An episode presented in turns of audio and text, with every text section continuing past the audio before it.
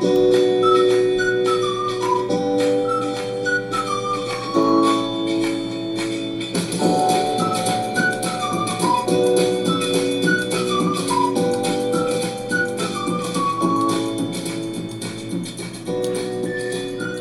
万卷书，行万里路。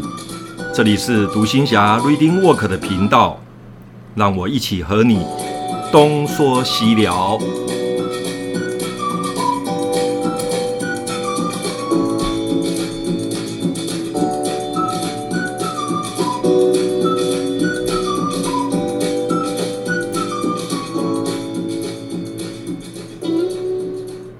众朋友，你好。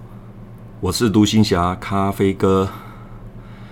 接下来我们要承接上一次的节目，我国佛教八大宗派。上一次谈了八大宗派的其中四个，哦，我们谈了其中的四个：法性宗又名三论宗、法相宗，哦，又名瑜伽宗或唯识宗，还有。天台宗以及显首宗，也就是华严宗。上一次我们谈了这四个，那今天的节目呢，我们接下来要继续谈的是后面四个。呃，首先我们要谈的是禅宗。我想中国禅宗在中国的民间社会或者是啊庙堂之上是非常的有名的。我想讲禅宗，应该没有人没听过。即便没听过，也是极少数的。禅宗的这个“禅”字呢，在梵语来讲，它是禅那的简称。那么汉传佛教的翻译呢，是把它翻成静虑。静就是安静的静，虑就是考虑的虑，思虑的虑。它的意思就是静中思虑的意思。一般叫做禅定哦。这个这个禅那的意思，一般我们都把它叫做禅定。那它原来的意思是心念的专一。禅宗主张的是佛禅呢，需要融入到我们的日常生活之中，也就是说，学佛学禅必须在日常生活中啊、反映出来，哦、并且是在日程啊、日常生活中借由啊、每天所面对的食衣住行来修持。禅宗以不立文字，教外别传。直指人心，见性成佛，呃，组成这个思想呢，是根源于佛陀他在灵鹫山拈花示众的时候，迦叶尊者破颜微笑的典故，因此成就了以心传心的美谈。这之后呢，历代的祖师就是以就是用以心传心来做次第的传承。那么禅的种类很多。有声闻禅、菩萨禅、次第禅、顿超禅。禅学方面呢，在中国有所谓的教外别传的禅宗。哦，那么禅宗它所传习的不是古时候哦印度所传习的那种次第禅，它所传习的是从达摩祖师哦东渡啊来中土所传的直指心性的顿修顿悟的祖师禅。这个禅法呢，在六世六世纪的时候，就是达摩传过来的。那么过去说呢，呃，禅宗呢是单传心印，不立文字，所以号称教外别传。哦，所以号称教外别传。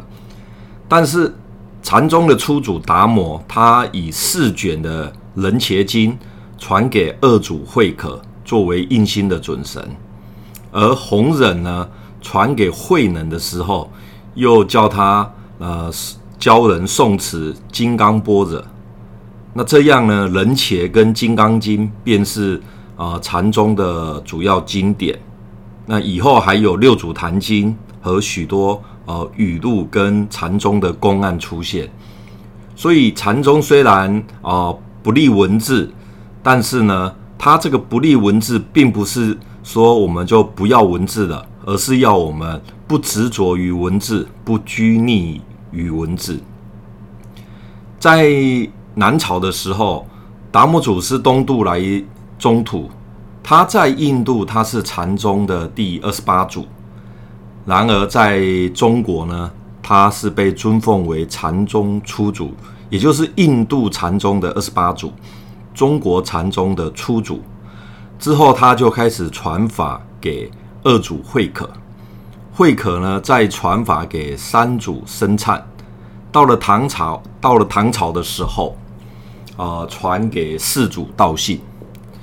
那整个传承呢，融合了达摩所传的楞伽经禅法跟般若经离言觉相之教，后后来又进一步开展出随心自在的禅修生活，并且成为中国禅宗的基本风格。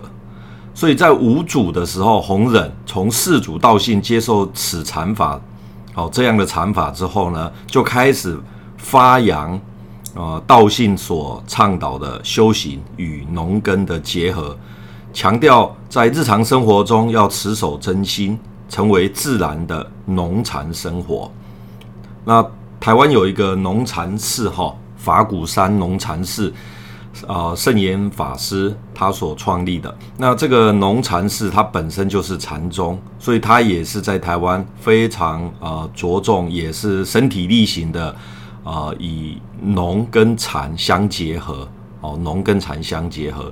那中国禅宗就在道信跟弘忍的呃弘扬禅宗之下呢，正式的形成。禅宗在中国是很兴盛的，也是很受人民哦、所喜爱的。在台湾也是哈，在台湾也是。在八世纪的时候，禅宗呢就分为南宗跟北宗，哦，南北两宗。北宗是以神秀为主，那他这一派主张的是渐修，曾经呢盛极一时，但不久呢就慢慢慢慢的没落了。南宗呢是以慧能大师为主，啊，他这一派主张的是顿悟，后世呢就尊称为啊尊称慧能他是禅宗的六祖，到今天呢仍然在弘扬六祖的禅宗，好，所以。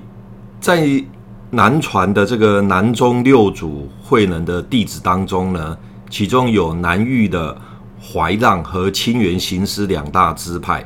哦，从从六祖传下来，这就分为这两大支派。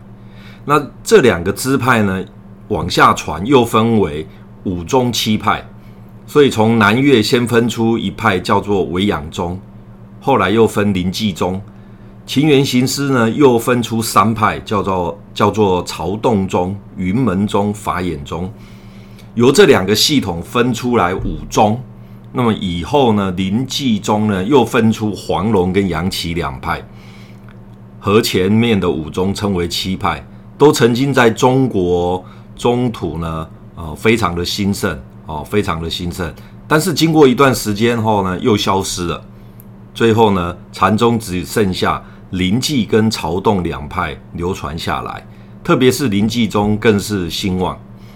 好，那近代的所有禅宗的后面所传的这些子子孙孙呢，都是林济跟曹洞宗的子弟。哦，都是林济跟曹洞宗的子弟。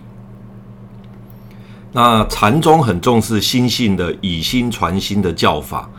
虽然历经了唐朝末年、明清、民国及两岸的动乱时期各种战乱，到今天仍然屹立不摇。今天台湾许多的道场，比方说像佛光山啊，高雄的佛光山，还有我刚刚讲的法鼓山、中台禅寺哦，中台山、中台禅寺，他们都是禅宗的统领。或这几个这几个呃。的佛寺呢，在台湾是非常大的哦，所以影响深远可知啊。好，禅宗介绍完了，我们接下来来讲讲，在台湾也是非常大的一个宗派，甚至可能都已经超过了禅宗了，就是净土宗。净土宗，净土宗呢，它是以专念阿弥陀佛往生极乐净土而得名，它提倡观佛。念佛来求生西方阿弥陀佛的极乐净土，所以他称名为净土宗。这个净土就是西方极乐净土哦，就是西方极乐净土。那它根本的经典呢，主要是早期是三经一论，就是《无量寿经》、《观无量寿佛经，还有阿弥陀经。那一论就是往生论，好，叫早期是三经一论。后来到清朝咸丰年间的时候，有一个魏源，就是魏默生魏居士，他将《华严经》的普贤菩萨行愿品附在这个三经之后，就成为净土中的第四经。哦，净土净土中的第四经。清朝末年啊，民国初年的时候，印光大师他又将《楞严经》的大势至菩萨念佛圆通章把它加进去，就成为净土的第五经。所以现在在台湾，一般我们讲净土中的经典，会讲五经一论。五经一论就是指这五经哦，就是指这五经。哦，我再讲一遍，就是。经的话就是《无量寿经》、《观无量寿佛经》、《阿弥陀经》，后来又加进去的那个《华严经》里面的《普贤菩萨行愿品》，以及《楞严经》里面的《大势至菩萨念佛圆通章》，这样加起来是五经。一论的话就是往生论，哦，就是往生论。净土宗为什么很受？呃，普罗大众的欣赏跟呃去信仰他呢，主要他的思想，他是以信愿行三资粮为其根本。首先，先由信来发愿，再由愿来起行。那行则包括四种念佛、十六种佛观、发三种心、念五念、修五念门哦，种种法门。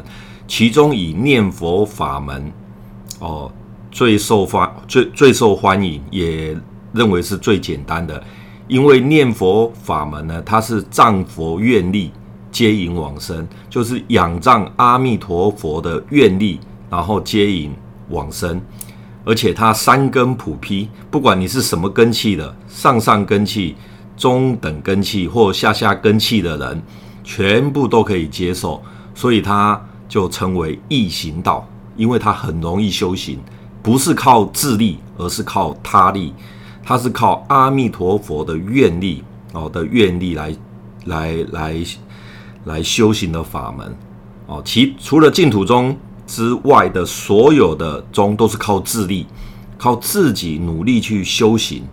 那么净土宗认为，净土法门认为，以现在末法时期，每个人的根器都不好，所以你靠自力的话，根本几乎是。几乎是不可能的，唯有靠阿弥陀佛的呃大愿大力，才有办法，哦，才有办法啊脱离六道轮回，哦，所以它是完全靠他力，哦，完全靠他力的一个法门，所以又称为易行道。讲到易行道呢，我们就来讲一般佛陀的的讲法呢，就是我刚刚讲的，分为两道，一个是难行道，一个易行道。那么难行道就是我刚刚有稍微介绍的，就是它是依靠戒定慧来修六度万恨，那它必须经过三大阿僧祇劫，所以它是非常非常难的。除非是上上根器的人，否则你要在啊、呃、难行道里面修是很难很难的。那净土法门一生至诚念佛，在临命终的时候。靠着阿弥陀佛的愿力，这点我个人认为哦，不光是临命终，其实你平常就应该要哦，在念佛上面就要哦入力以行哦，就要每天就要持续。你临命终再来念，其实真的很难了，因为你临命终的时候，你整个人已经弥留状态，你根本就搞不清楚了，你还有办法念念佛吗？所以这个念佛必须是在我们。还活着还很健康的时候，那就开始要哦，开始要哦，每天就要持续的来念佛了。所以他的还有一个好处就是，他往生极乐净土，永生永远不退转，好，永远不退转。这个是呃净土法门被世人所广泛的接受的主要原因，哦，主要的原因。那我们来讲一下净土宗的传承哈。净土宗它的弘扬跟传承呢，早期一开始是以东晋时代的慧远大师，他在庐山江西庐山结社念佛为开端，他也是中国净土的主流。之后呢，北魏的谭鸾接续弘扬他的呃净土思想。到了唐朝的时候，有道错跟善导大师承接其后。在唐朝开元初年的时候，呃，慧日法师倡导禅净双修，也就是禅宗跟净土宗双修。那戒净呢，并弘的戒跟净哦，戒就是那个戒律的戒，净就要净土中的净，戒净并弘的不舍忘恨哦，不舍忘恨。那接下来呢，在澄远大师、法照大师，然后飞习大师记其其说，在传承上，净土宗跟其他宗派不一样。其他宗派都是师父传徒弟，类似将师父传徒弟，一代一代的往下传。但是净土宗它并没有师徒相传，哦，它可能这一这一个祖师跟下一个祖师中间相隔非常久远，也没见过面，好，彼此也不认识，所以它并不是所谓的师徒制的方式来传承直接的法系。它是一直到宋朝的时候，有一位十支中小法师。他将历代弘扬净土法门有重大贡献的人，比方说慧远大师、善导大师、陈远、法照、少康、延寿和醒常等诸位大师呢，把他们合并起来列为净宗的七祖。明朝以后呢，又有朱镕、智旭，清朝举行的呃清朝呃清朝的举行册，还有沈安册务，以及在民国时期的。印光大师这样合起来呢，就变成净土中的十三个祖师哦，十三位祖师。好，那净土宗的特点，我刚刚已经有介绍过了，我刚刚已经有介绍过了。那在台湾净土法门，因为简单易行，好，所以三根普披，所以流传的非常的广远哦，上到下几乎。在台湾净土中是非常非常的呃深深入民间呐、啊。那目前在台湾哈、哦、深那个弘扬净土宗的早期就是以广钦老和尚、祖云法师，还有在台中的李炳南居士、妙莲法师，以及呃这几十年来哦我们在视频上面常看到的净空法师，好、哦、等等，他们是以。倡导念佛最具代表性的一些高僧大德。好，净土宗我们就介绍到这边。接下来我们介介绍第七个律宗。那我对律宗一开始并不认识，我是因为看了弘一大师传之后才知道，哎，还有律宗这一个这个宗派，所以我是借由弘一大师传记里面才知道有律宗的。那么律宗呢？他是以研习及持守戒律得名。唐朝的道宣律师，他就是以大乘教义来阐扬四分律，并且撰了一本《律学五大部》，开创南山律宗。另外，跟道宣律师同一个时代，都是在唐朝的，有一个法力法师，他创了相部宗。那么怀素大师呢，他创立了东塔宗。所以他们三个宗派合称为律部三宗，哦，律部三宗。后来呢，慢慢慢慢只剩下南山宗，也就是道宣律师哦所创的南山律宗一枝独秀。一般我们后代所讲的律宗，大概就是指南山律宗，哦，南山律宗。那么南山律宗将戒律分为止持戒及坐持戒。那教理呢，有戒法、戒体、戒行。戒相四科，好，所以律宗专是以专修律为主，好，是以专修律为主。那本来律宗在在整个历代已经开始慢慢慢慢的没落了，好，慢慢慢的没落了，一直到明末啊清末明初的时候，弘一法师跟慈州律师他们开始出来宣弘扬哦南山律。哦，弘弘扬南山律，因此律宗呢又开始往下存续了。哦，开始往下存续了。好，这是第七个我们讲到的律宗。接下来第八个我们要讲到的是我们最后一个密宗，也就是真言宗。密宗大概是在八世纪的时候，由印度的密教，哦，印它是属于印度的密教，那由善无畏、金刚智、不空等传入了中国，因此，哦，修习传授就形成了这样子的一个密宗的密法。密宗呢，它的密法很奥秘，如果不经过灌顶及传授，它是不得任意传习跟显示给别人的，就是因为它。的传扬呢是很秘密的，或者是说不公开的，所以呢，人们就把它称作密宗、密教。那密宗呢，因自称受法身大日如来真实言教，也就是密咒的传授，而且必须经过灌顶跟入教仪式，好，而且要经过一些秘密的传授才可以哦入教。所以呢，密宗呢。人们呢，对他就是有一种神秘感，总总觉得，诶，密宗是一个很神秘的宗教。好，那密宗密教的思想是在三国时期传入的，一直到唐朝玄宗开元年间呢，印度的僧人善无畏、金刚智、不空呢，陆续陆陆续续来到了呃中原哦，来到了中土，那翻译出。也红传的大日经跟金刚顶经后，慢慢慢的形成了一个宗派，好，形成了一个宗派。